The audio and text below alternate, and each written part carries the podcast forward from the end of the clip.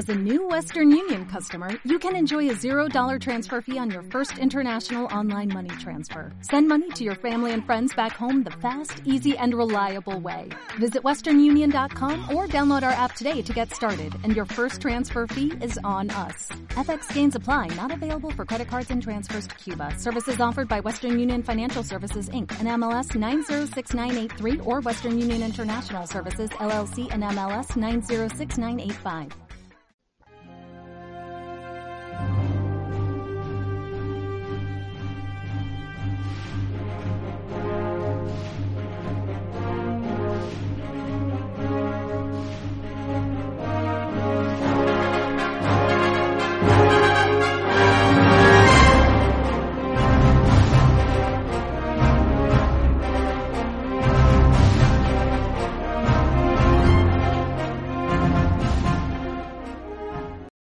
Bienvenidos al capítulo 105 del Bazar de la Bolsa.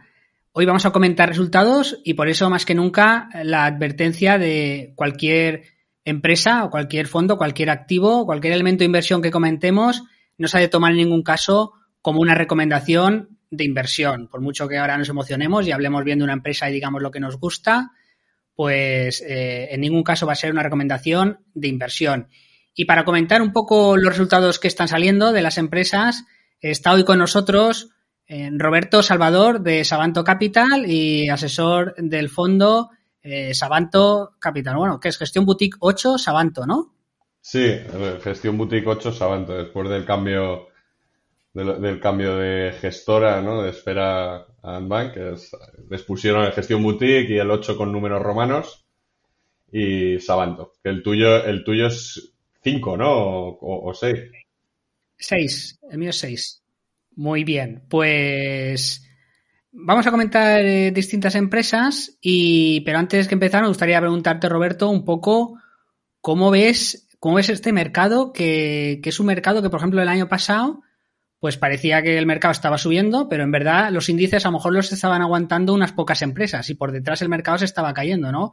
Hubo muchas empresas que bajaron un 30, un 40% y parecía que el mercado subía, ¿no? Entonces e, es un mercado también un poco distorsionado porque los bancos centrales pues eh, han inyectado mucho dinero durante mucho tiempo y había pocas alternativas de inversión y, bueno, yo particularmente eh, veo unos movimientos, bueno, se han visto últimamente, que empresas como Amazon o, como Nvidia, eh, grandes empresas que, bueno, o la misma Facebook, ¿no? Que una semana ha bajado un 30%, como si fuera un chicharro más. Eh, ¿Cómo estás viviendo este mercado? ¿Qué, te parece? ¿Cuál es un poco tu visión a, medio largo plazo? Sí, pues mira, ya que lo, por ejemplo, el año 2021, yo creo que como tú bien has analizado, fue un año de índices creciendo, pero es verdad que vimos una corrección, sobre todo en la segunda parte del año, en empresas que habían crecido mucho o que se habían sobrecomprado en, en, la, en, los en la última mitad de año del 2020.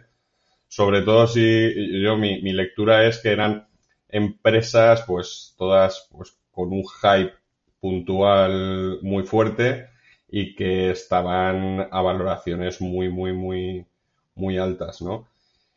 Eh, yo creo que el, el final del año eh, vimos correcciones y ahora empezamos en este año, pues con altísima volatilidad, con las grandes empresas eh, comportándose como auténticos chicharros, ¿no? Y todo viene pues por una situación macroeconómica pues compleja, ¿no? Porque este año tenemos el tema Ucrania, tenemos el tema subida de tipos, inflación y al final también yo, yo, creo que un poco viene por después de dos años relativamente buenos pues recogida de recogida de beneficios. Y sí veo el mercado complicado pero pero bueno siempre siempre hay cosas no yo desde que he estado bien en los mercados si no es el Brexit es eh, cualquier otra historia si no es el problema con China la guerra eh, la guerra de aranceles siempre hay alguna historia que, nos pone a todos en alerta y las noticias que siempre parece que es el fin del mundo, pero, pero yo soy optimista en el largo plazo, ¿no? Y creo que, creo que más que nunca es importante hacer una buena selección de las compañías, un buen stock picking y tener muy claros los, los horizontes temporales. ¿Eh? Sí, la verdad es que es, es un mercado que, claro, eh, en algunos sectores, como llevan, lleva creciendo casi 10 años en línea recta, por mucho que haya corregido, siguen habiendo valoraciones altas. Y, yo creo que el mercado en general eh, está caro, ¿no? Porque sigue, si nos vamos, por ejemplo, a empresas de consumo básico, pues no, no están baratas. Eh, incluso las de energía, que han subido ahora bastante. Y, por lo general, yo, muchas empresas que, que vas analizando, que vas mirando, eh, no, ves, no ves una entrada clara, no las ves baratas, eh, por supuesto, y siempre hay muchos riesgos que, están ahí. Y, y, es difícil, ¿no? Es verdad que lo que has dicho un poco del stock picking, porque además ves que los mercados se mueven un poco al son de entradas y salidas de dinero a lo bestia y, a lo mejor sin pensar, ¿no? Sin pensar de dónde están desinvirtiendo o pensar dónde, dónde se está invirtiendo. Y, y bueno, es, un fenómeno es un fenómeno que se puede aprovechar, pero es verdad que estamos en un mercado que aún está caro y podría mantenerse plano durante mucho tiempo o incluso eh, bajar durante una temporada larga. Eh, dicho esto, porque tú ahora mismo con estas bajadas ves, ves mucha empresa barata o ves muchas demasiadas oportunidades o no.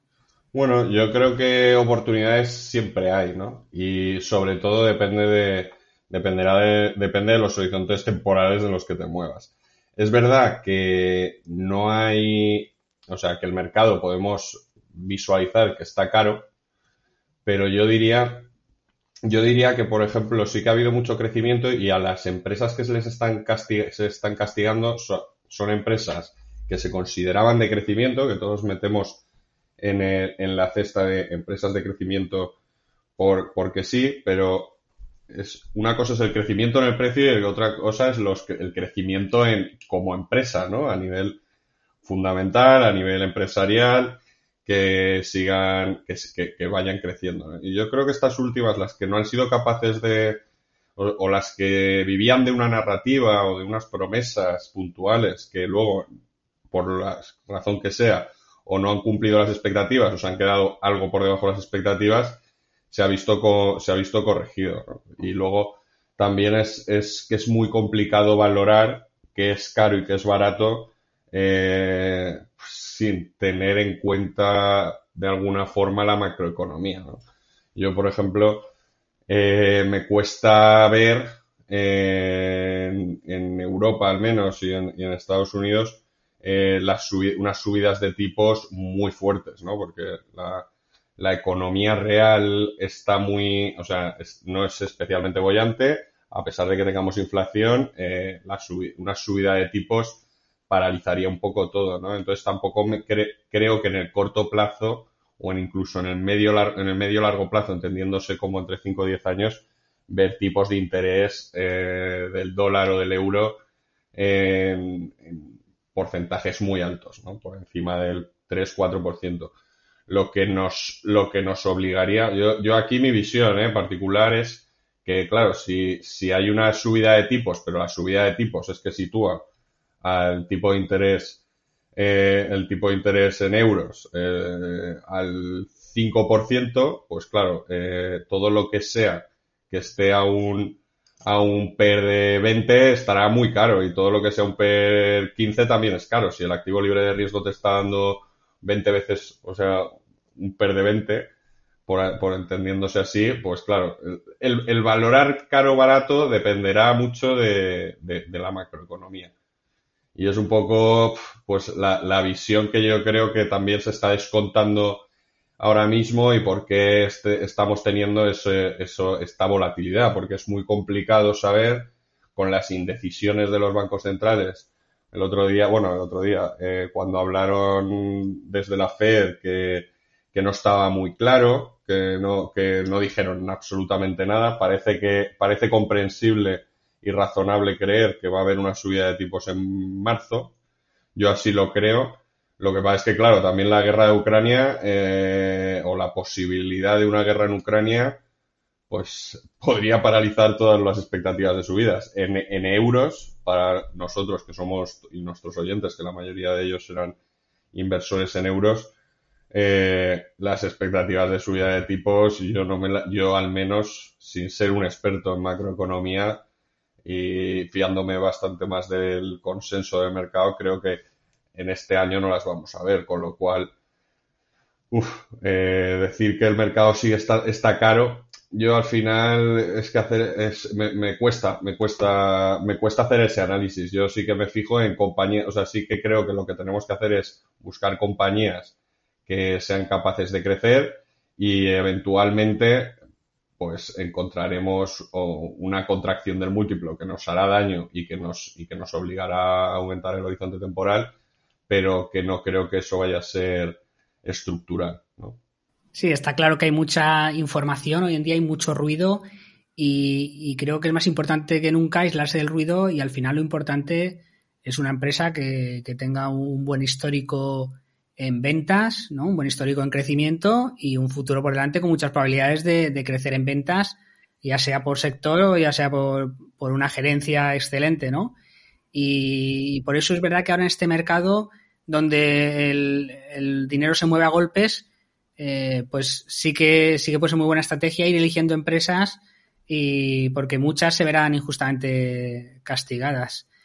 Y bueno, vamos a ver el tema, vamos a ver ya, vamos a hablar de resultados y vamos a empezar por una empresa que, bueno, que todo el mundo conoce, ¿no? Que es Alphabet, que es Google, San Google.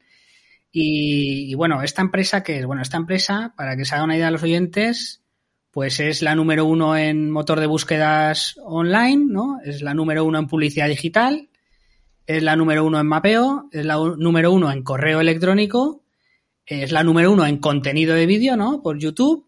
Es la número uno en sistema operativo, porque Android está en miles de, miles de millones de dispositivos. En, bueno, además de que en algún ordenador también tienen el, navegador.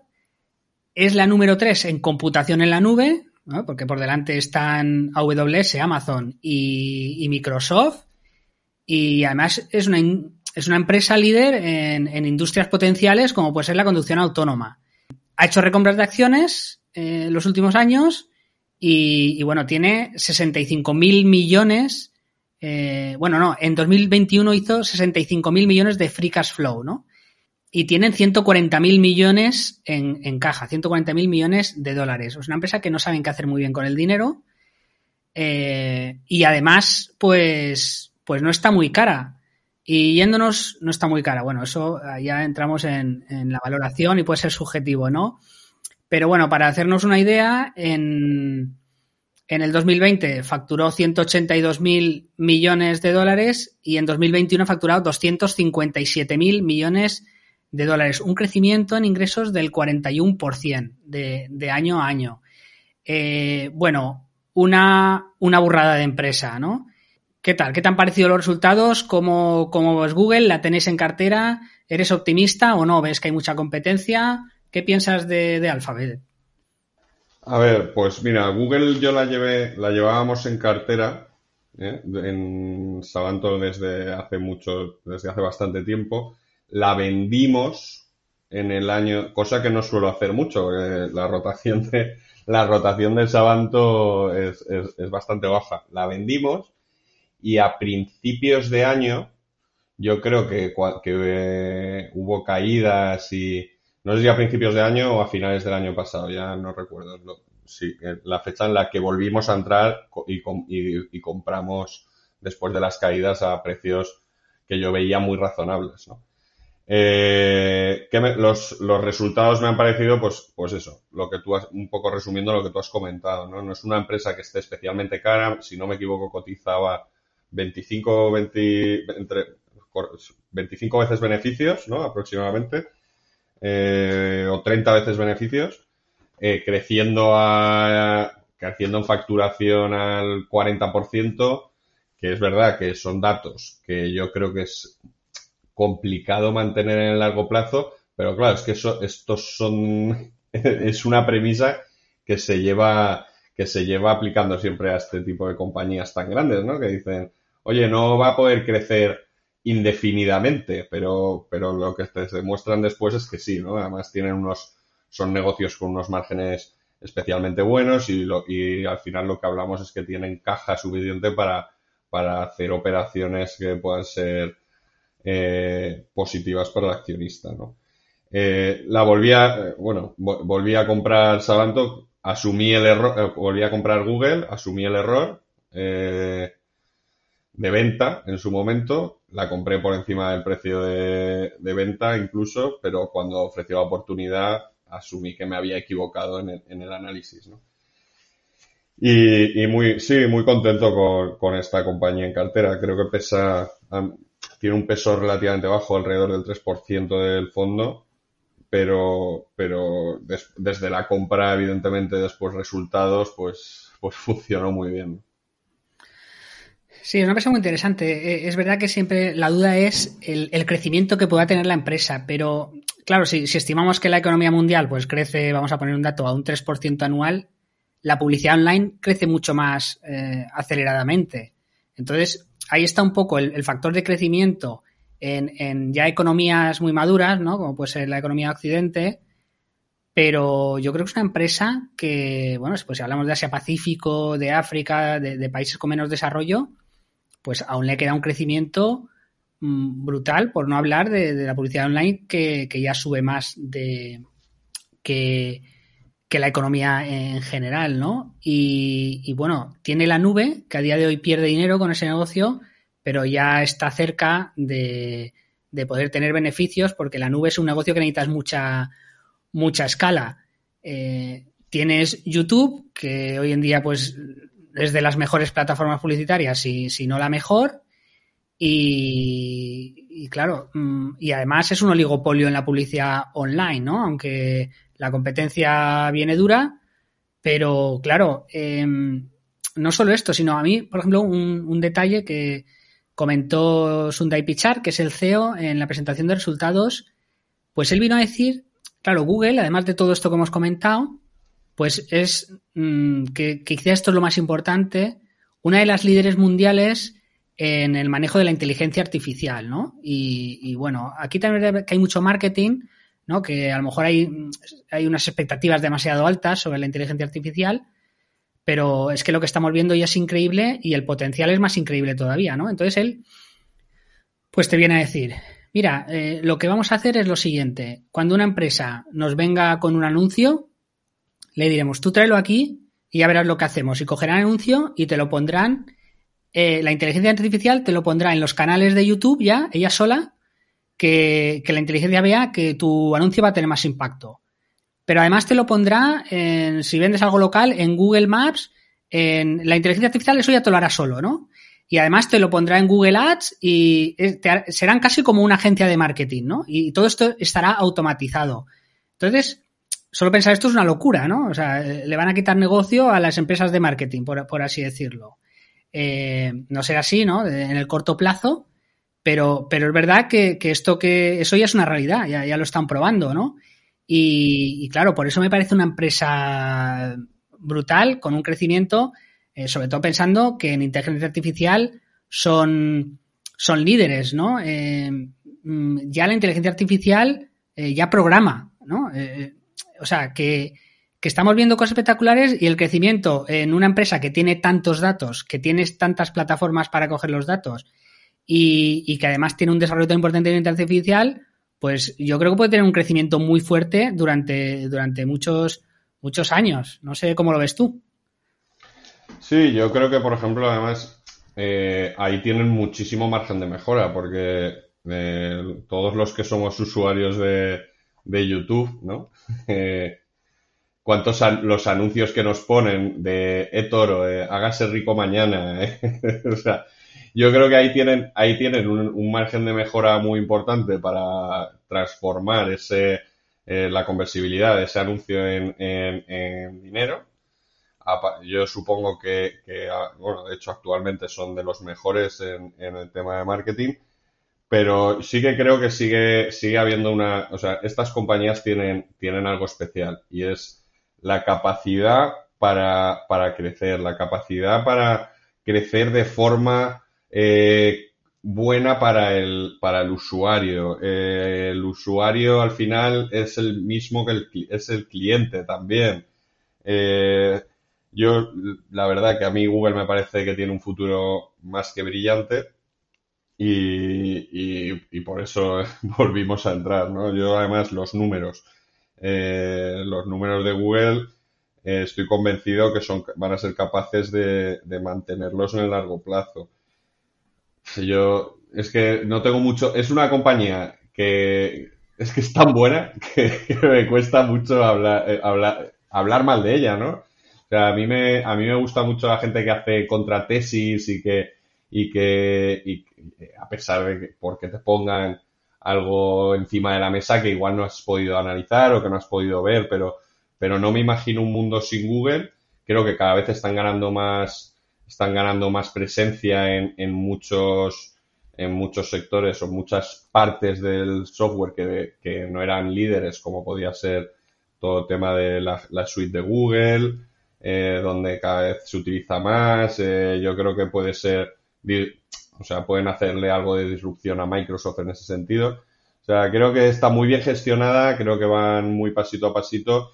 Luego la nube, eh, todo el tema de la nube, que como veremos ahora más adelante cuando comentemos Microsoft y Amazon, que son los principales, yo creo que están, están bastante por detrás, pero creo que es un mercado sumamente grande y que serán capaces en algún momento, no creo que, se, que sean líderes, pero que también valorar toda esa infraestructura eh, es muy va a ser muy importante, ¿no? Y, a los múltiplos que se estaría valorando si solo cotizas el Google Cloud. Si haces una suma de partes al final, eh, tienes que la compañía está barata, porque claro, los sectores en los que trabaja, los segmentos que, en los que en los que están focalizados, yo creo que, que tienen bastante margen de mejora, desde mi punto de vista. Sí, además, eh, incluso están, están con el hardware, eh, han tenido muy buenas ventas de su teléfono en, en Estados Unidos, por no hablar de, de los altavoces, pero mm, luego tengo un punto muy interesante es que ellos no desarrollan un producto y a partir de ahí intentan aplicar la inteligencia artificial, sino que desarrollan una inteligencia artificial para intentar desarrollar un producto. Y cuando coge tracción, pues claro, tiene una potencia que, incluso a los competidores les cuesta mucho cogerlos, ¿no? Eh, por ejemplo, han sacado ya al mercado un medicamento junto con AVI. O sea, que esto no es ciencia ficción, no es una cosa de unos años, sino que la inteligencia artificial ha ayudado a desarrollar un medicamento que lo que hace en este momento es tratar la presbicia, ¿no? Eso de cuando ya te haces mayor, que necesitas gafas de leer, pues te pones unas gotas y durante un día no te hacen falta gafas. ¿no? Vale, es algo estético, es algo, pero mm, lo ha desarrollado Google junto con, con Avi. Em, la ciberseguridad, claro, de todo esto, la, la, seguridad del correo electrónico y todo esto va también a través de inteligencia artificial. Em, y ahí si, hablamos de, de, otras empresas como Waymo, porque muchas veces se habla de Tesla contra Waymo, a ver quién va a ser el ganador, pero es que son un poco negocios diferentes, porque Waymo ya se ya va a los robotaxis, ¿no? Al taxi sin conductor y a Tesla le queda más camino por recorrer. Lo que pasa es que Waymo eh, solo lo hace de momento en Arizona y en San Francisco, ¿no? Y, le va a crecer, le va a costar crecer. Pero mmm, eh, claro, es una empresa que es, al final va a estar en todos los sectores, es como un holding. Y de, hecho ha comprado edificios últimamente en zonas prime, como hace Amancio Ortega. Eh, y, y, por ejemplo, la, la, aplicación YouTube Shorts, que es la que va a competir con TikTok, la han probado en India. O sea, han, han, realizado las pruebas en India. Claro, India es un país de mil millones de habitantes. Y claro, son empresas que tienen acceso a estos mercados y pueden hacer la prueba donde mejor les vaya. Y en poco tiempo, claro, prueban con mil millones de personas y además que India es un país muy fragmentado en cuanto a culturas y hábitos y, y entonces es un, es un, país perfecto como laboratorio. Eh, entonces, mm, todo el gasto que tienen ya en infraestructura, que solo se habla de Amazon, pero claro, si, si ves el coste en infraestructura que, que, gasta Google, que tiene hasta cables submarinos, pues eh, le da unas ventajas defensivas que el riesgo va a ser que poco a poco le vayan comiendo la publicidad, pues Amazon, eh, Meta, TikTok, etcétera, y también los estados, si se ponen a regular de una manera seria y empiecen un poco a, a limitarle el crecimiento. Sí, ese es el riesgo, ¿no? Que siempre las, las empresas que vamos a comentar hoy son el, el, riesgo que tienen al final es que antimonopolio te fragmente. Lo cual tampoco para un accionista de hoy o mañana, eh, yo no, yo ese riesgo pues te va a permitir o sea, te va, te va a obligar a hacer un esfuerzo de, de localizar qué es lo que te gusta más, qué es lo que te gusta menos, si te quieres quedar con todo o no, pero también es una muy buena oportunidad, ¿no? O sea, ahí habría, ahí habría negocios, pues que evidentemente eh, depende de las valoraciones a las que, a las que pasase. Pero claro, es que el peor escenario de estas, de esta compañía, creciendo a, qué niveles, a niveles del 40%, pero es que en IPS también tiene margen para crecer y a día de hoy, con una corrección en el mercado, es que les interesa, hasta les interesa, porque tienes una caja que la puedes aprovechar a lo bestia para, para, para crecer. Claro, es que es lo que estábamos hablando. Si, si, si tú tienes una empresa con una caja con 140 billions que genera, eh, bueno, ¿cuánto generan estos? 60, 65 billions de flujo de caja. Vamos a ponernos en un, en un instante con las gafas de ver el, los tipos eh, subiendo en Estados Unidos al 1%. Claro, es que te estás llevando 1,4 billones solo con esa caja. O sea, esa caja ya vale 1,4 billones al año en rentabilidad. O sea, tienen tantísimas posibilidades, ¿no? Porque también se les ha criticado mucho. Oye, la caja o la repartes o compras o tal, porque luego los retornos. Yo, yo creo que son empresas que están gestionadas con razonable cabeza, con una, desde hace muchos años, con una visión muy largo placista. Eh, y, yo creo que siguen en esa línea, con lo cual, en este caso, a mí de Google sí que me, parece, bueno, no, no, se puede recomendar, pero a mí, me, eh, yo de hecho, yo la compré y me, y me parece que es una buena compra. Y, me, y espero no, no, caer, no caer en el error de, de, bueno, también nosotros que tenemos el, el capital ajustado y bueno, y todo el mundo que tienes que tomar decisiones para de asset allocation, muchas veces pues te toca, si no tienes aportaciones y quieres comprar algo, te toca vender algo que nunca es la mejor opción, pero yo creo que es una, una grandísima empresa. Es que es, de la que menos puedo añadir porque es que de, de todas, como yo soy muy de fijarme en, en, en, qué es lo que no me gusta, que siempre hay algo que no me gusta en todas, eh, es que me cuesta mucho encontrar, encontrar cosas que no me gustan. ¿no? Esta, si, si te llevan a unas jornadas para presentar tu idea de inversión, es la empresa perfecta. No fallas. nadie te va a decir, nadie te va a, nadie nadie te va a hacer una contratesis con, con, Google. Yo no encontraba a nadie todavía, me encantaría, oye, si alguien, si algún oyente dice, no, mira, es que lo veo clarísimo que esto no va a ir a ningún lado, yo, yo soy el primero que, que me escriba un correo y, y, y encantado de, de, de, de, profundizar en algún tema, en alguna red flag que, se, que, que dices, porque es que no, no la veo. Sí, y, y, la verdad es que así como se habla mucho de Jeff Bezos, se habla mucho de Elon Musk, se habla mucho de, de, mm, eh, de Zuckerberg, sin embargo, de Larry Page y Sergey Brin, que son fundadores de, de, Google, son, son muy discretos, ¿no? Y durante muchos años fueron de los primeros que en cuanto la empresa cogió ya un ritmo fuerte, delegaron las funciones de ejecutivas ¿no? de, la empresa. O sea, que, que muestran, no sé, una, una, cabeza muy buena amueblada diciendo, oye, yo soy muy válido en esto, pero esto que lo lleve otro, ¿no? Yo voy a dedicarme a donde yo aporto más valor, que es eh, enfocar la empresa en futuros proyectos, ¿no? Y, y bueno, pues eh, es muy interesante. Bueno, hemos visto una de las caras del mercado. Sí, no sé si quieres aportar algo más antes de pasar a la siguiente. Poco más que añadir. Poco más que añadir. Nothing to add, como diría Charlie Munger. Bien, pues una de las cruces ha sido Meta Platform, ¿no? Facebook, eh, una empresa que ha crecido en ingresos eh, alrededor de un 20%, está a un per 15, está a un precio free cash flow de 16, tiene 45, 48 mil millones de dólares para gastarse, aunque tiene una deuda de 15 mil, pero bueno, bueno, digamos que tiene 30 mil millones de dólares que no sabe qué hacer con ellos muy bien. Y es una empresa que en 2010 eh, tenía 600 millones de beneficio y hoy en día tiene 40.000 millones de beneficio, ¿no? Y, dados estos datos que parecen tan bonitos, pues la empresa la han crujido un 30%. Una empresa con beneficios, una empresa creciendo al 20% y el mercado te la cruje un 30%. ¿Qué, qué piensas de Meta? ¿Qué crees que, que ha pasado? Eh, ¿La tienes? ¿La has vendido ya? ¿Vas a comprar?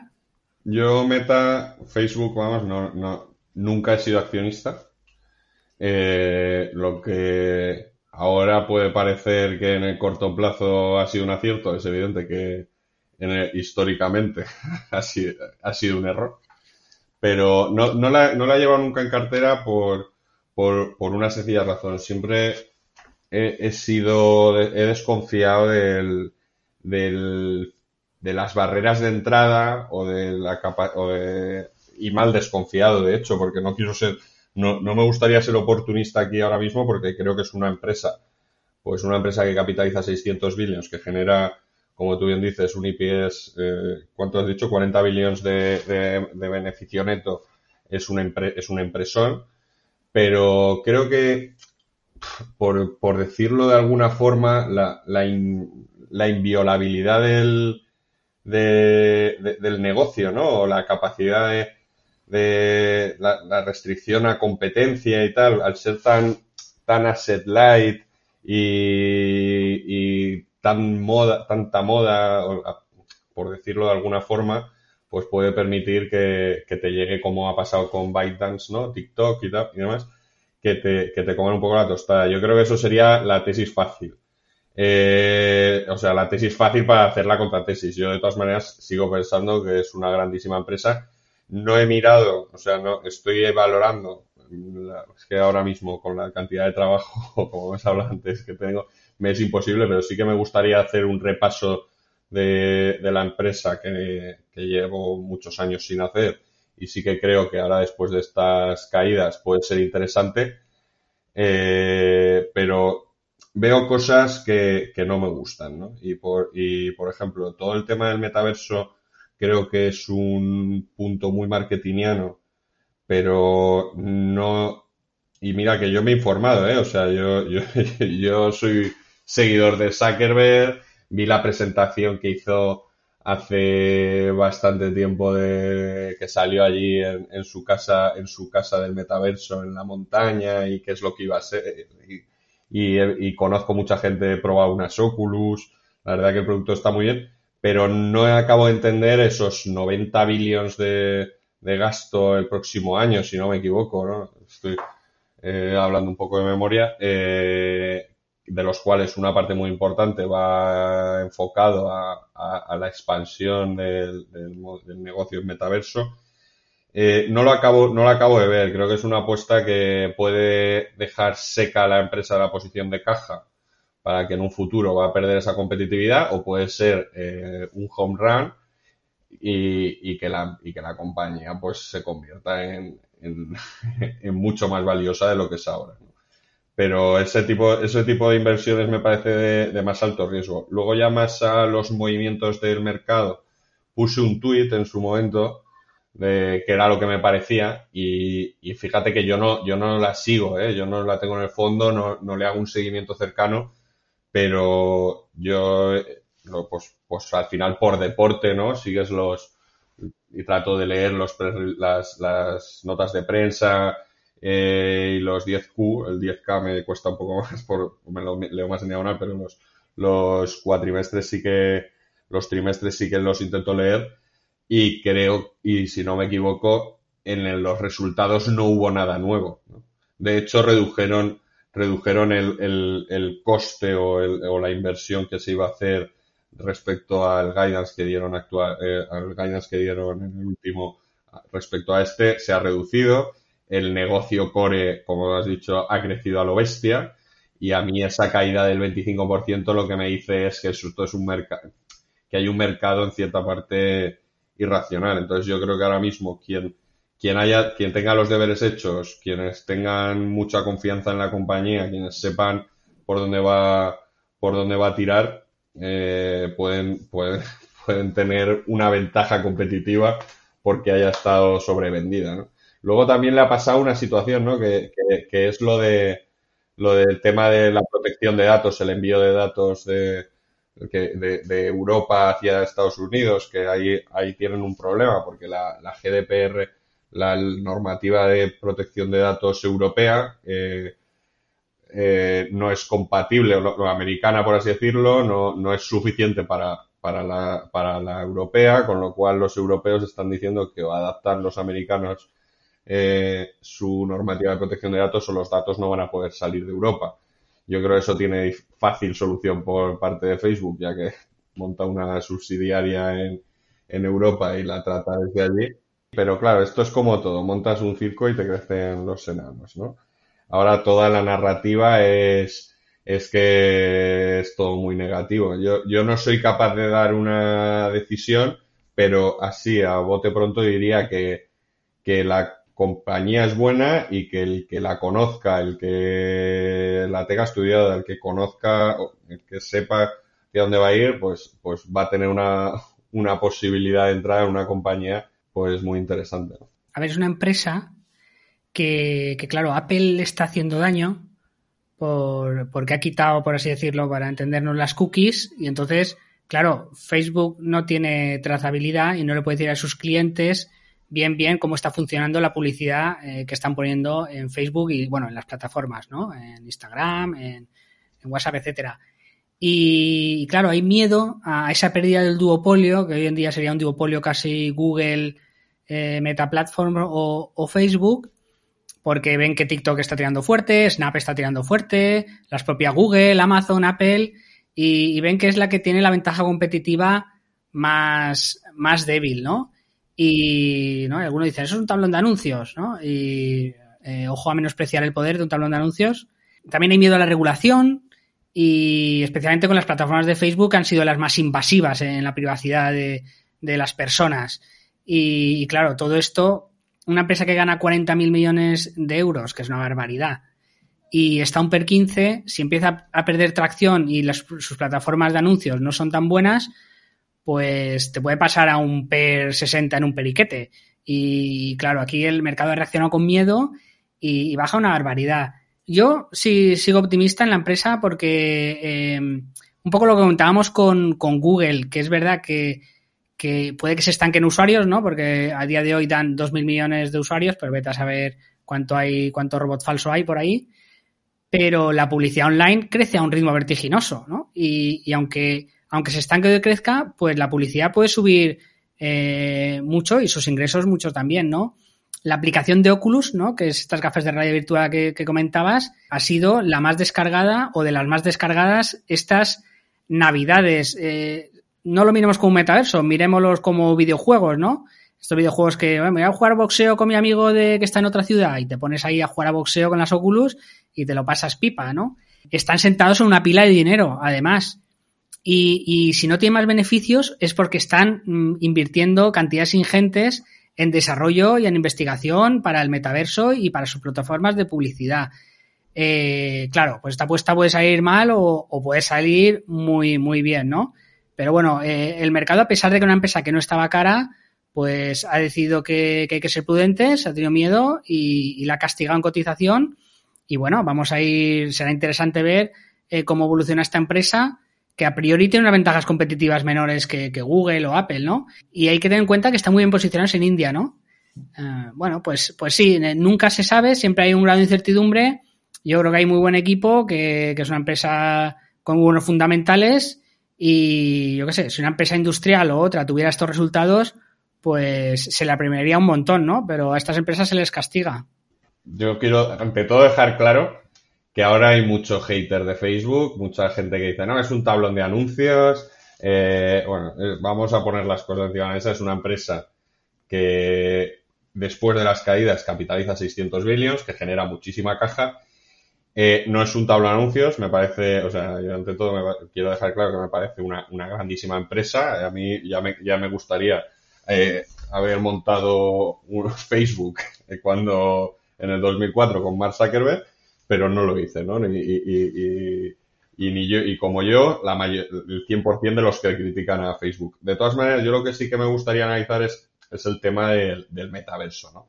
El tema del metaverso, eh, como tú bien dices, Oculus es super, está súper, es la aplicación más descargada. Yo creo, yo de hecho, eh, en enero pensaba, y después de, pues ya a nivel percepción, había visto a todo el mundo, eh, o sea, como las ventas, o sea, como ha sido el regalo estrella de estas navidades. Unas Oculus, la gente lo utilizaba, yo, yo las he probado, me parece una pasada. Creo que en realidad estoy convencido de que es el futuro, pero muchas veces pasa una cosa, que es que igual de malo es llegar tarde a las cosas como llegar demasiado pronto.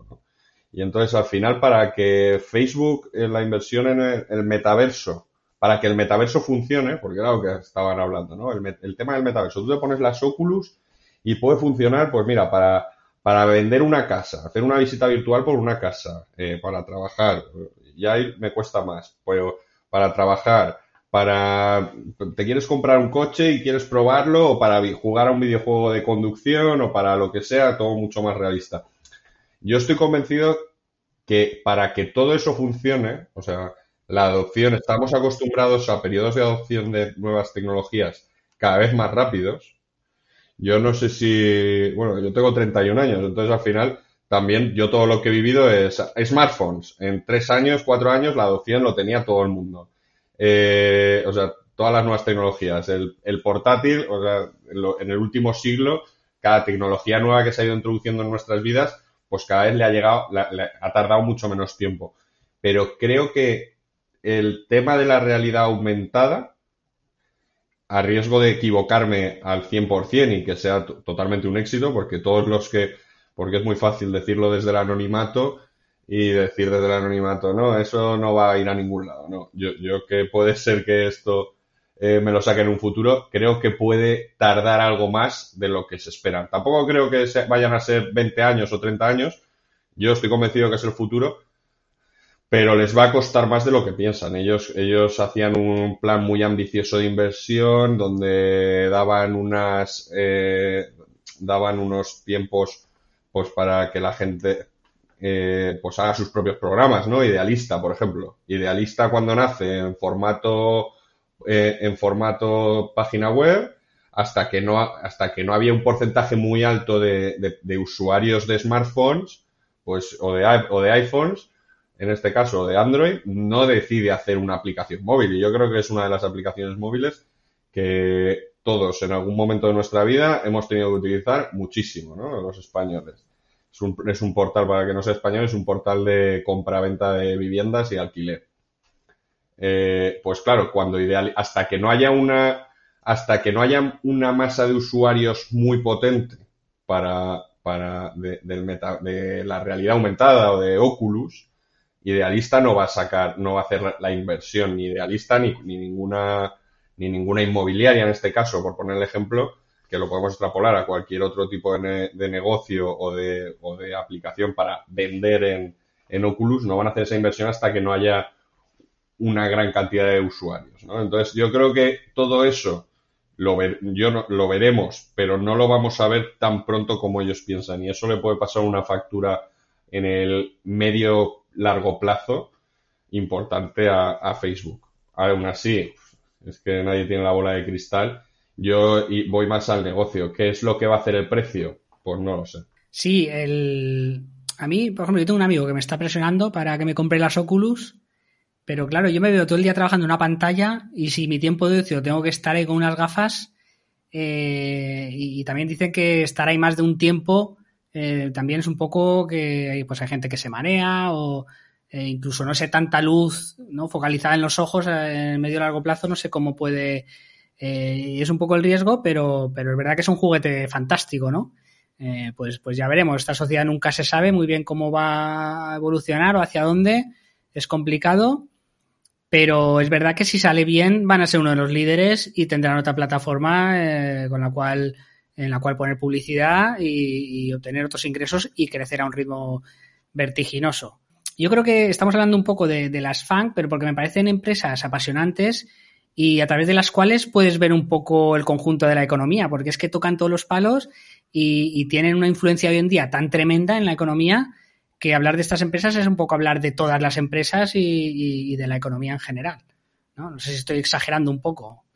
Sí, hombre, tanto como con la economía en general, no, pero sí que yo ahí lo que veo es que vamos, eh, son las, las que van a tener la capacidad técnica o la capacidad de, ir un pasito más allá, ¿no? Y entonces es donde tú estás viendo realmente la innovación, ¿no? Y dónde vamos a estar dentro de unos años y, el resto van detrás, eso es, evidente. Pero sí, al final, además es de, de rabiosa actualidad porque han presentado entre la semana pasada y la anterior, ¿no? Presentaron todas y, yo creo que muchas veces pues pasa lo que el día que, bueno, el día que Facebook, Meta, eh, cae un 25, un 30% en el día, eh, que hubo, pues desaparecieron 200 billones de la faz de la Tierra en una compañía, el, el mercado al final fue detrás.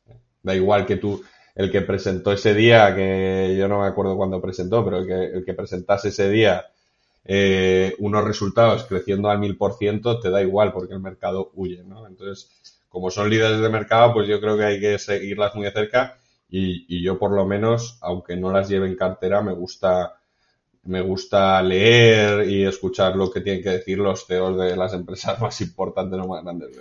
Muy bien, vamos a pasar a otra, a, Amazon. Eh, creo que te la tienes mucho más estudiada. Y bueno, pues Amazon a lo mejor sería el caso contrario, porque Facebook presentó unos números buenos, por así decirlo, y, y, la crujieron. Sin embargo, Amazon sacó unos números que no estaban tan bien y subió un 18% en, en un día. Mm, ¿Qué le ha pasado a Amazon? Bueno, Amazon básicamente que el comercio electrónico pues ha crecido a un dígito, ha crecido pero no mucho. Eh, además, le han bajado mucho los márgenes por, los altos costes que hay de transporte, de, mano de obra e incluso de energía. Eh, se ha frenado el crecimiento, o sea, no, los anuncios, sino que ya no crecen a unas tasas tan elevadas los, anuncios online y, lo que ha salvado un poco las cuentas y ha hecho unas cuentas espectaculares de nuevo, pues ha sido AWS, ¿no? Que es la nube. Eh, mmm, ¿qué, ¿Has mirado Amazon? ¿La tenéis en cartera? ¿Qué, ¿Qué, piensas de los resultados? Sí, pues mira, Amazon yo la llevaba en cartera, siempre la llevo en, la llevo en cartera desde hace muchos años. Eh, siempre he sido...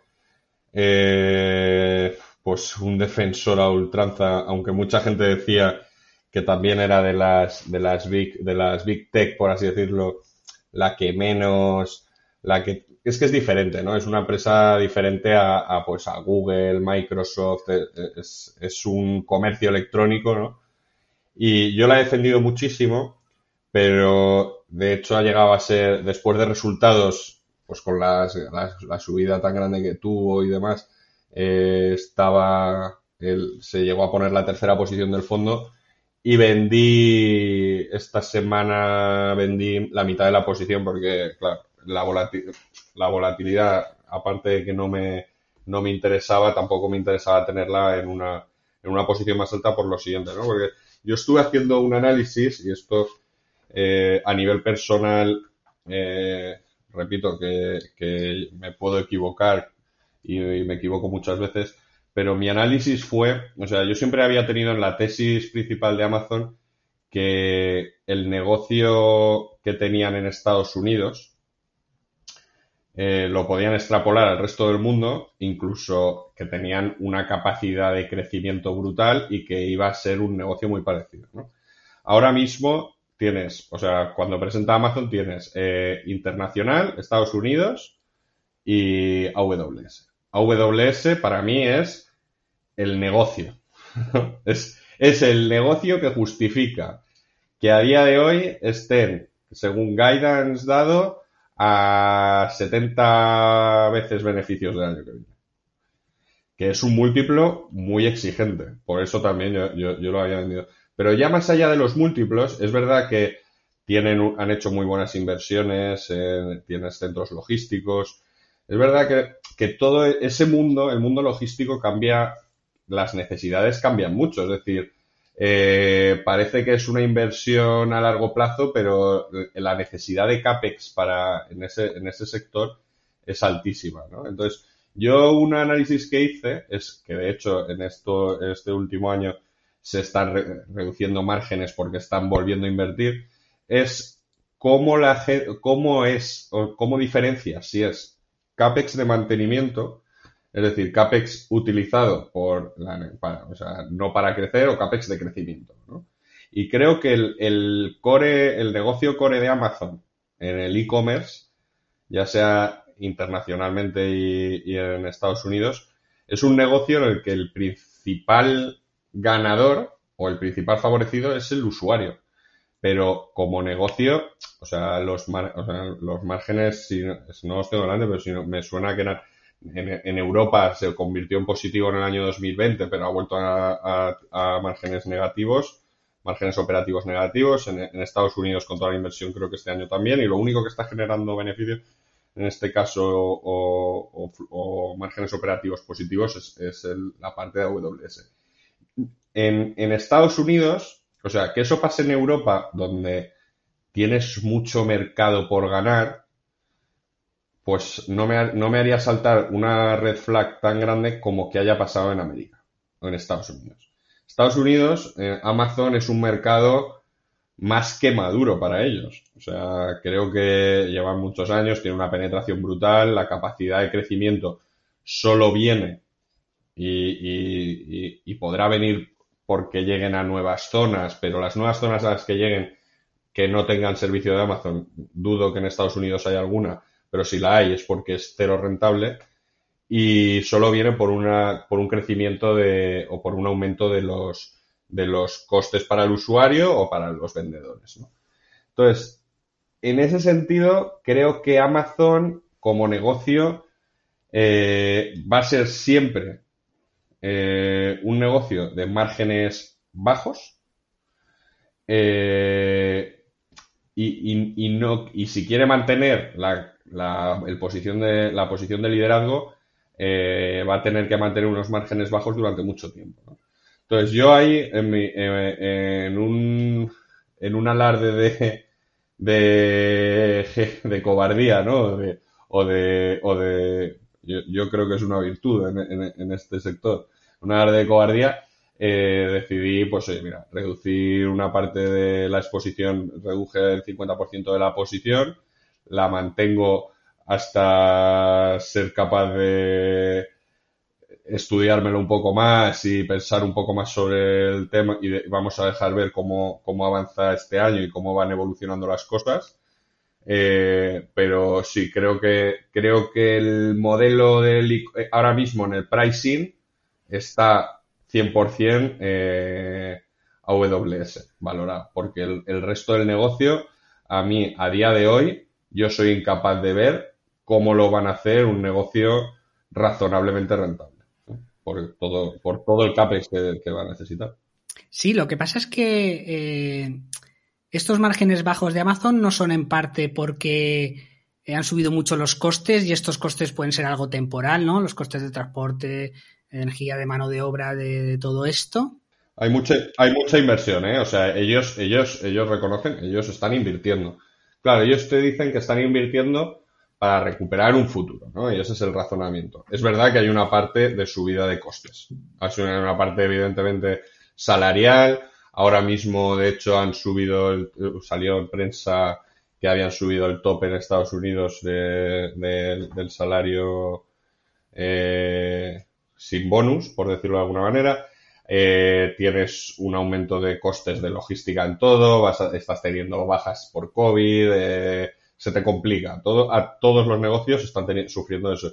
Pero ellos están reinvirtiendo mucho, ¿no? Porque además es que la logística es un sector que necesita mucha reinversión, ¿no? Sobre todo, eh, una nave logística evoluciona cada, cada muy poco y cada muy poco necesitas sea, no es algo estático, como podríamos decir, eh, compro un piso en, eh, eh, porque esto no deja de ser inmobiliario, compro una vivienda en, en el centro de una gran ciudad de España y con un CAPEX porcentual muy bajo cada 25, cada 20 años que le cambie la cocina y los baños, si la estoy alquilando, el CAPEX es muy bajo. En oficinas, el CAPEX es un poquito más alto, porque claro, las necesidades de los profesionales, pues oye, eh, van evolucionando más, cada, igual es cada X, cada menos años, y en logística es aún, aún más alto la necesidad de CAPEX, ¿no? Porque, oye, eh, optimizas, optimizas los procesos, optimizas la carga, entonces yo creo que, ese, que, que esa necesidad de, de inversión de Amazon para mantenerse líder es muy alta, y a mí, y a mí es lo que me ha hecho un poco de red flag para, para, para vender en parte de la posición. sigo siendo accionista, con lo cual creo que es una gran empresa. Eh, yo, yo lo digo más que nada porque yo, yo a mí me gusta ser un poco cenizo, ¿no? Y me gusta fijarme en qué es lo que puede fallar, lo que puede fallar y qué es lo que y, qué es lo que no me puede funcionar. Yo ya llevaba tiempo dándole vueltas a, a la tesis de Amazon eh, que venía cogiendo mucho peso, sobre todo, y en el fondo se estaba revalorizando y está, pues también es verdad que hice compras eh, muy buenas, o sea, en caídas y en ajustes de precio.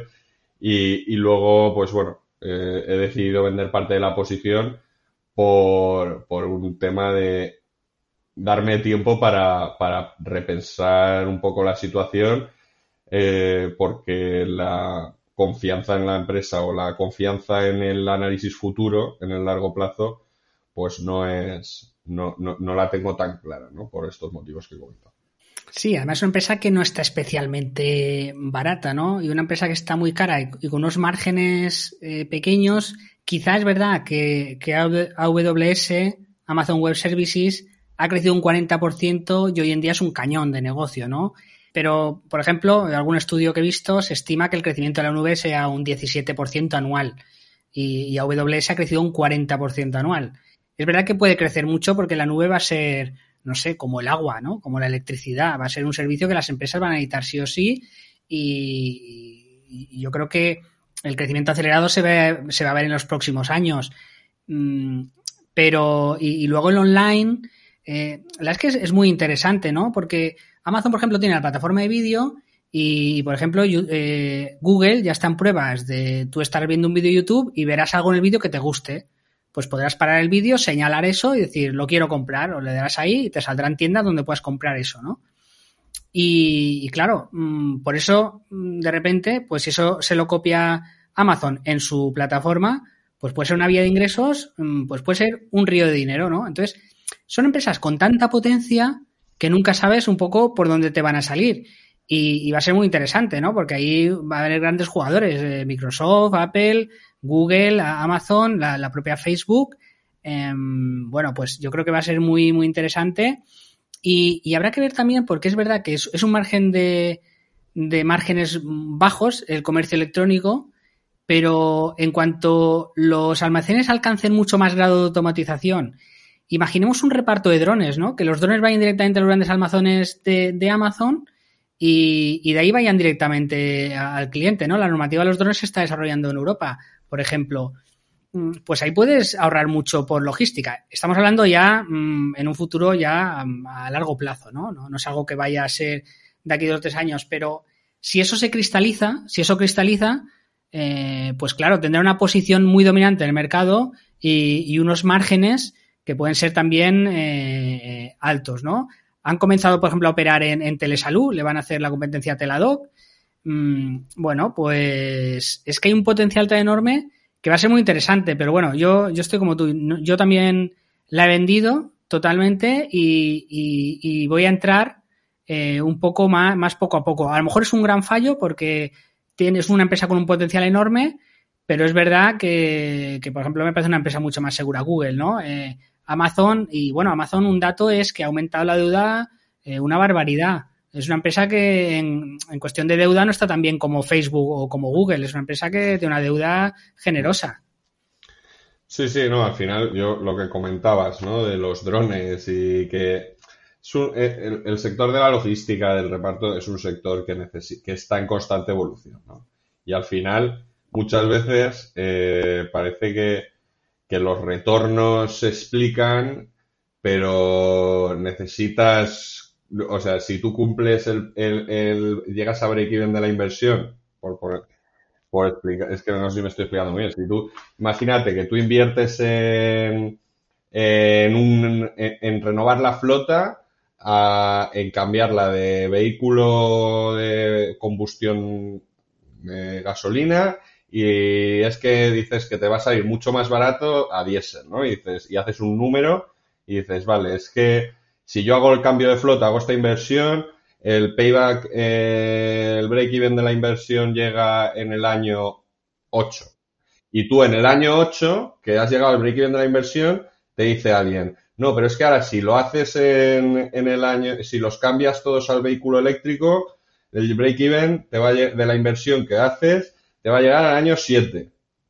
Y en el año 7 cambias los vehículos de, cuando ya son todos eléctricos, los cambias por, por drones. Entonces, si tú estás en una, eh, y eso es un poco lo que pasa en la logística, ¿no? Entonces tú cuando estás llegando, estás invirtiendo muchas veces, pero no estás dejando, o sea, estás continuamente avanzando, pero, pero no estás, el, el accionista o el inversor no está recibiendo eso. Es verdad que por de un beneficio futuro que puede no llegar nunca, porque esto va evolucionando mucho, ¿no? Entonces, eh, yo a mí me gustaría, es verdad que ahora ha habido unos años muy buenos de recogida de beneficios en Amazon, en 2020, 2000, en 2021 generó un IPS, que claro, luego esta es otra que no hemos comentado, que Amazon, yo, yo estoy convencido, yo, yo estuve muy tentado de venderla antes, pero dije, va, me, me voy a esperar, porque es verdad que, que fue lotería, ¿eh? vendí, después de resultados. ¿eh?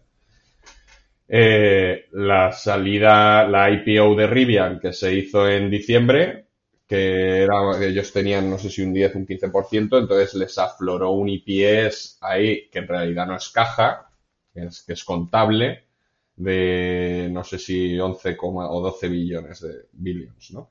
Entonces, claro, ¿qué hubiese pasado si Amazon cumple el guidance? Que es exactamente lo que hizo, lo que hizo, lo que hizo Facebook. Pues que hubiese declarado un EPS de 4 dólares por acción, ¿no?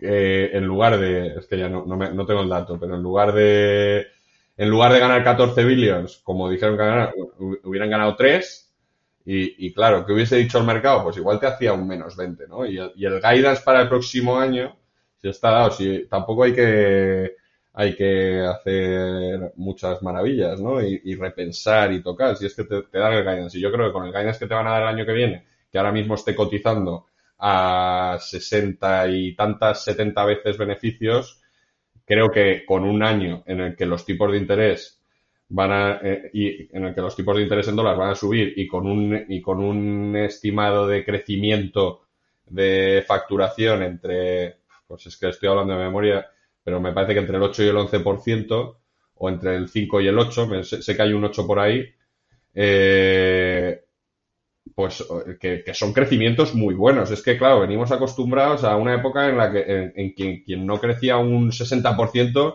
era una tontería de empresa, pero es que crecer al 11% por, por encima del 10%, oye, está muy bien. Pero aún así no sé si es justificable un múltiplo tan alto y, y yo creo que en el medio plazo tienen que demostrar un poco de alguna forma eh, la capacidad para capitalizar todas las inversiones y, que se vayan saliendo las cosas, ¿no? Porque este año yo, el accionista tradicional de Amazon, el accionista más conservador, que, te haya salvado eh, una empresa que, no sé, Rivian, si, si, llega a facturar, a, tener beneficios, pero que es esta de vehículos eléctricos, pues bueno, eh, no tiene, no tiene mucho, no tiene mucho sentido, ¿no? Creo que solo tiene gasto, ¿no? Que, te, hayas, sacado ahí 12 billones que además son contables, no es caja, ¿no? no, no, sé, yo, yo, yo he sido cauteloso, no es recomendación de compra, yo he sido cauteloso y he reducido al 50% mi posición. Sí, sí, yo, bueno, ya he comentado que, que, que, no la veo clara. Creo que es una empresa que, que lo va a hacer bien y que tiene mucho potencial para crecer, pero hay que estar más prudente. Eh, yo creo que en eso tienes toda la razón. Coméntanos alguna empresa que te haya llamado la atención resultados o, que en tu cartera haya tenido un comportamiento que te parezca interesante comentar. Pues sí, por comentar así muy, muy, muy por encima, ¿no? Centene, que, yo creo que la comenté, no sé si la comenté la última vez que vine aquí. Bueno, es la primera posición de, de Sabanto, ¿no? Que es Centene, que, es un operador de hospitales eh, centrado en, en, contratos públicos de Medicare. Y bueno, presentó resultados el martes día 8 de febrero. Y como para no llevar la contraria al mercado, pues bueno, subió un 6%. Una empresa que es de las aburridas, de estas que son aburridísimas que, son las que a mí me gustan, ¿no? Que con una previsibilidad de ingresos muy importante, eh, en las que ya sabemos casi a priori cuánto va a facturar casi que en el, en el año 2023, ya no en el 2022, que eso con una certeza, con una desviación de más menos 2% sabes lo que vas a facturar. Es un negocio en el que tú tienes unos clientes que eh, es raro que haya mucha movilidad, eh, que son clientes de, sanitarios, ¿no? Y incluso para el año 2023 puede haber una variación, eh, en, pero tanto en Centene como en el resto de empresas, ya sea, ya sea porque lo estás haciendo mejor, reduces un poco de, reduces el margen para captar más clientes, o, abres nuevas zonas o haces inversiones de, de comprar algún operador más pequeñito que entre, pero también sabes un poco dónde vas a ir porque son tarifas la mayor parte reguladas y, es muy fácil la predictibilidad, ¿no? Y presentó unos resultados que, bueno, estuvo muy penalizada durante todo el año 2021 porque tuvo unos problemas legales y le hicieron unos settlements, unas, una, les le pusieron, le abrieron uno, unas multas, que no son multas, ¿no? Le abrieron unas diligencias judiciales a algunos estados por un tema de cómo funciona. Es que no sé, bueno, por explicar un poco por encima, eh, los PBM, o sea, tienes el operador de los hospitales y el PBM, que serían los Pharmacy Benefit Managers, ¿no? Que serían los que agrupan las órdenes de compra de, de, de medicinas o de fármacos de todos los, de, los de sus hospitales o a los hospitales a los que dan servicio y hacen una compra global, ¿no? Al, en este caso, imaginemos a AVI. Le compran X eh, producto de Humira porque lo necesitan, ¿vale? El, el, medicamento más vendido de, de, AVI. Entonces, ellos lo compran a un precio, pero claro, al hacer compras grandes, pues tienes la rebaja, y tienes, y, ahí hay un poco de juego de, rebates de, ciertos pagos que hagas a, a, las farmacéuticas que te devuelven una parte, pues como una especie de agente, ¿no? Y les pusieron unas multas, el caso es que, o sea, se abrieron unas, les denunciaron, eh, iban a ir a juicio y el CEO llegó y dijo que, mira, que evidentemente sus clientes son los estados y al primero que le puso la denuncia fue Ohio y, dijeron no vamos a ir a juicio, vamos a llegar a un acuerdo, llegaron a un acuerdo y, a pagar y a pagar lo que toque. Y hicieron una provisión de fondos para las posibles multas de 1,25 eh, 1.250 millones de dólares, ¿vale? Entonces, eh, el IPS visual se vio muy penalizado, que yo es un poco a lo que voy. Creo que el mercado, eh, muchas veces pensamos que el mercado es muy eficiente y que, y que lo está viendo todo y, a mí, por ejemplo, lo de, lo de Facebook, como comentábamos antes, ¿no? El mercado no puede ser eficiente. Porque si el mercado fuese eficiente, eh, el mercado sabe que cuando Facebook presentó, Facebook no presentó nada normal, ¿no? El que la sigue, el que la tiene tal, tú sabías que Facebook eh, más o menos que iba a hacer el gasto en el metaverso, que iba a dar, incluso creció más, ¿no? Entonces el mercado muchas veces no es eficiente y la estaban penalizando porque visualmente, pues eso, tú la buscabas y tenía un, un ratio de 60 veces y tiene, tenía algo de deuda, nada disparatado en comparables con el resto de, de operadores de hospitales y su competencia, como pueden ser United Health, Humana y Anthem.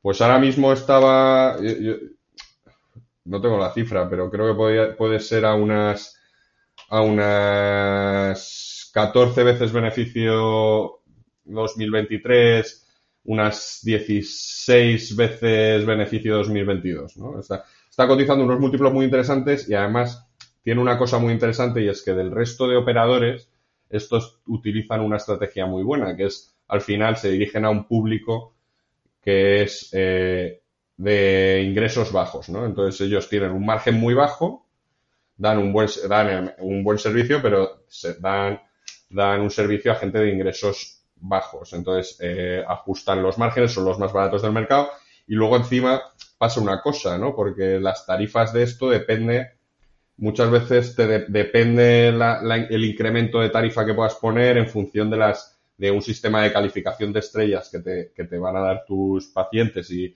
y la administración y que te van a valorar en ese sentido las estrellas y la calidad. Entonces, también estás con unos, con unos pacientes que son menos juiciosos de alguna manera, ¿no? Entonces, eh, funciona muy bien, eh, así como el resto de la competencia han sido menos capaces de crecer en, de crecer en, en pacientes y en ganar usuarios, ellos están eh, siguen manteniendo un crecimiento de pacientes muy interesante, que todo eso es a más a más del guidance que vayas dando, ¿no? Y me parece una empresa muy interesante que porque si, si alguien se la quiere mirar y no entiende cualquier cosa que me pregunte a través de Twitter o el correo y, sin problemas, pero, pero es una empresa que una vez entiendes el modelo de negocio es relativamente fácil de prever porque es, es un proyecto, o sea, no hay unos bandazos muy importantes de, salvo hecatombe mundial que digas, oye, mira, es que un hospital no funciona o ha explotado o ha caído una bomba, ¿no? Pero tiene unos ingresos muy fácil de, muy, muy fácil de valorar, ¿no? Sí, no sé si, si sigues Intel, porque también lo tenéis en cartera, que ha sacado unos resultados buenos también y la han crujido casi un 10%, ¿no? Y esto eh, es un poco el signo del, mercado, eh, cómo está hoy en día, que, hay empresas buenas como no fundamentales, pero si no cumplen ciertas expectativas, las crujen, ¿no? Cuando, cuando son empresas que ya me gustaría tener a mí, ¿no? O, o, no que me gustaría tener a mí, sino que ya le gustaría a la mayoría de empresas del mercado tener una empresa como esta con estos resultados. Y sin embargo, te sacan los resultados y, y la crujen un 10% Mm, simplemente un poco por, expectativas, porque piensan que eh, no, lo va a hacer bien. Sin embargo, es una empresa que da casi un 3% de dividendo, un dividendo más que sostenible, eh, una empresa con unos fundamentales estupendos y, en un sector que son los semiconductores, que, ahora mismo hay una demanda brutal y, bueno, pues es una empresa a la que crujen porque creen que AMD y Nvidia le van a comer todo el mercado. Bueno, pues es un poco lo que hay, pero son mercados que, que a lo mejor en largo plazo sí que están dando eh, oportunidades bastante buenas. Sí, yo Intel la llevaba en cartera, la llevo en cartera, también es una de las que reduje exposición hace tiempo porque quería, tenía un portfolio muy concentrado y quería, y quería diversificar un poco más eh, de cara a finales del año pasado, este año. Pero Intel eh, creo que no sé si llega al 1% del fondo, la tengo.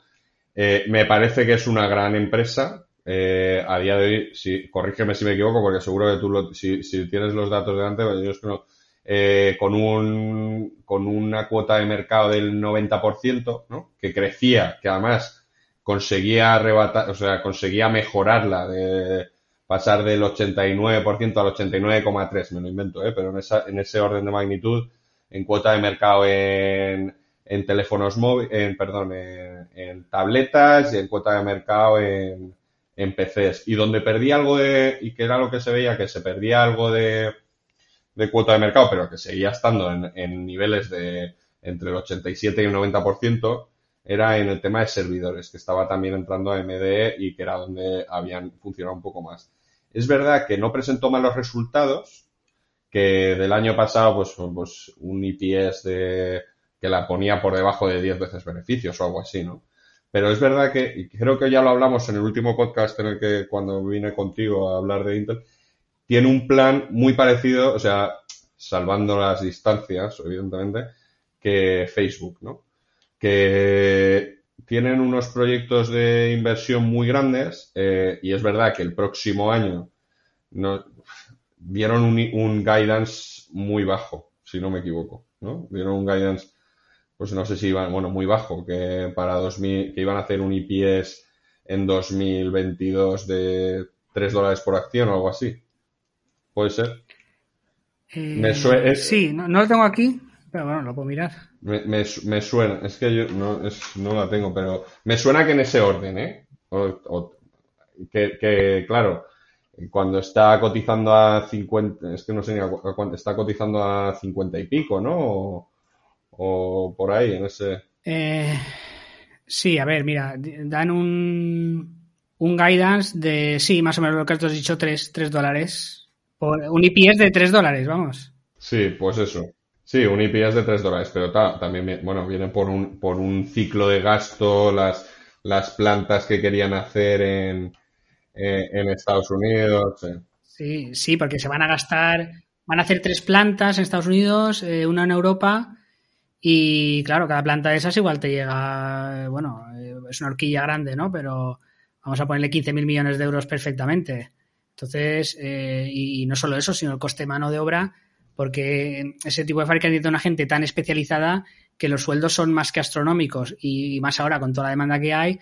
Entonces, claro, se supone que los costes van a subir mucho. Bien es verdad que los estados van a dar muchas, muchas ayudas, porque es un sector muy estratégico y van a dar muchas ayudas y va a haber una demanda brutal y las empresas van a un poco a pagar lo que sea, ¿no?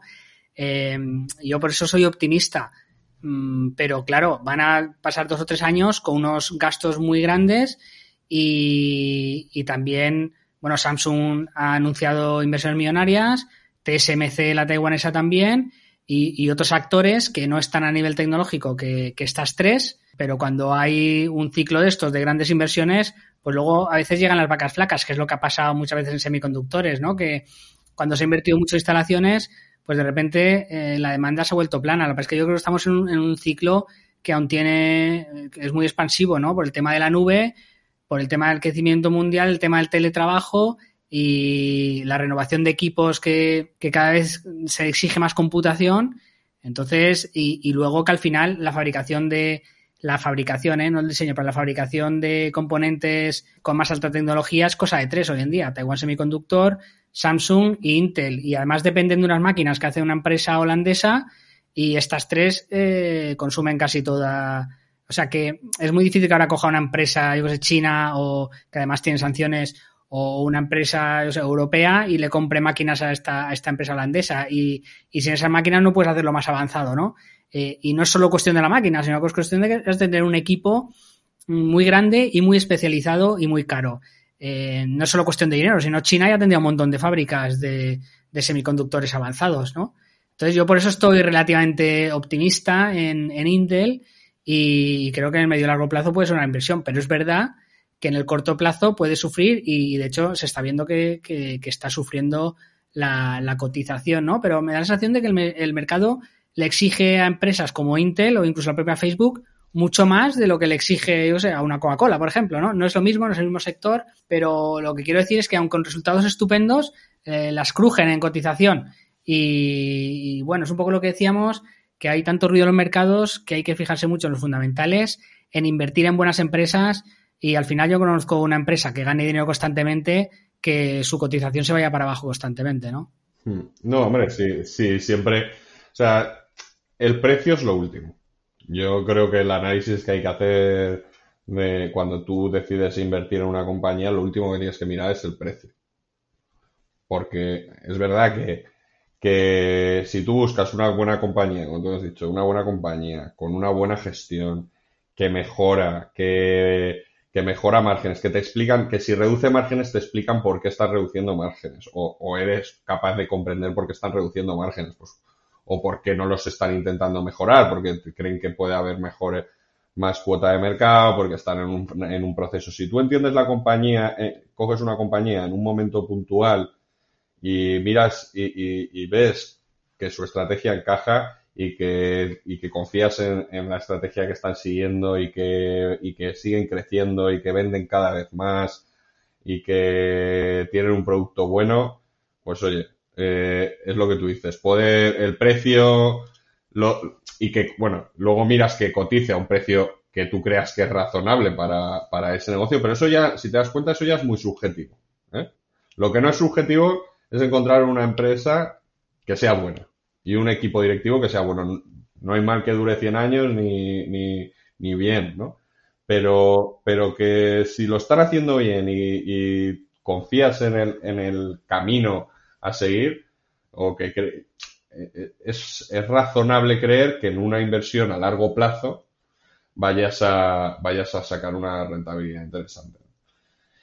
Eh, Intel. Yo Intel es que a mí, pues lo que tú dices, el ciclo de los semiconductores, pero es que lo del ciclo, es, en la fase de ciclo, en la, fase en la que nos encontramos, que todos están invirtiendo porque ha habido crecimientos de, por el lado de la demanda de, en el año 2020 por el COVID, en el 2021 y en el 2022 yo creo que todavía se espera, están habiendo unos crecimientos de 20% de, de altos en, en, semiconductores y eso no va a ser sostenible. Yo creo que no va a ser sostenible en el tiempo, aunque lo que decía el CEO de Microsoft en la, en la call, que decía que claro, que todavía daba a entender que todavía quedaba mucho por hacer, ¿no? En todo, y, y, esto ya lo añado yo, todavía hay muchas empresas y muchos negocios y muchas cosas por digitalizar y mucha necesidad de esto, pero, pero es verdad que no puede durar mucho y como te pille a desmano un mal año o que se desacelere el crecimiento y, tú, y a ti te pille en el momento de inversión a muerte como está haciendo Intel, puedes tener una situación financiera contable complicada, pero aún así, claro, vas a ser líder de mercado en, muchos segmentos que, lo, que, aunque te vayan quitando, es difícil creer que, se vaya a ir muy mal. Yo de todas maneras tampoco confío, o sea, he reducido una he reducido a la, a la mínima expresión a la posición, de hecho, no sé, estaba por pendiente de ver, ¿no?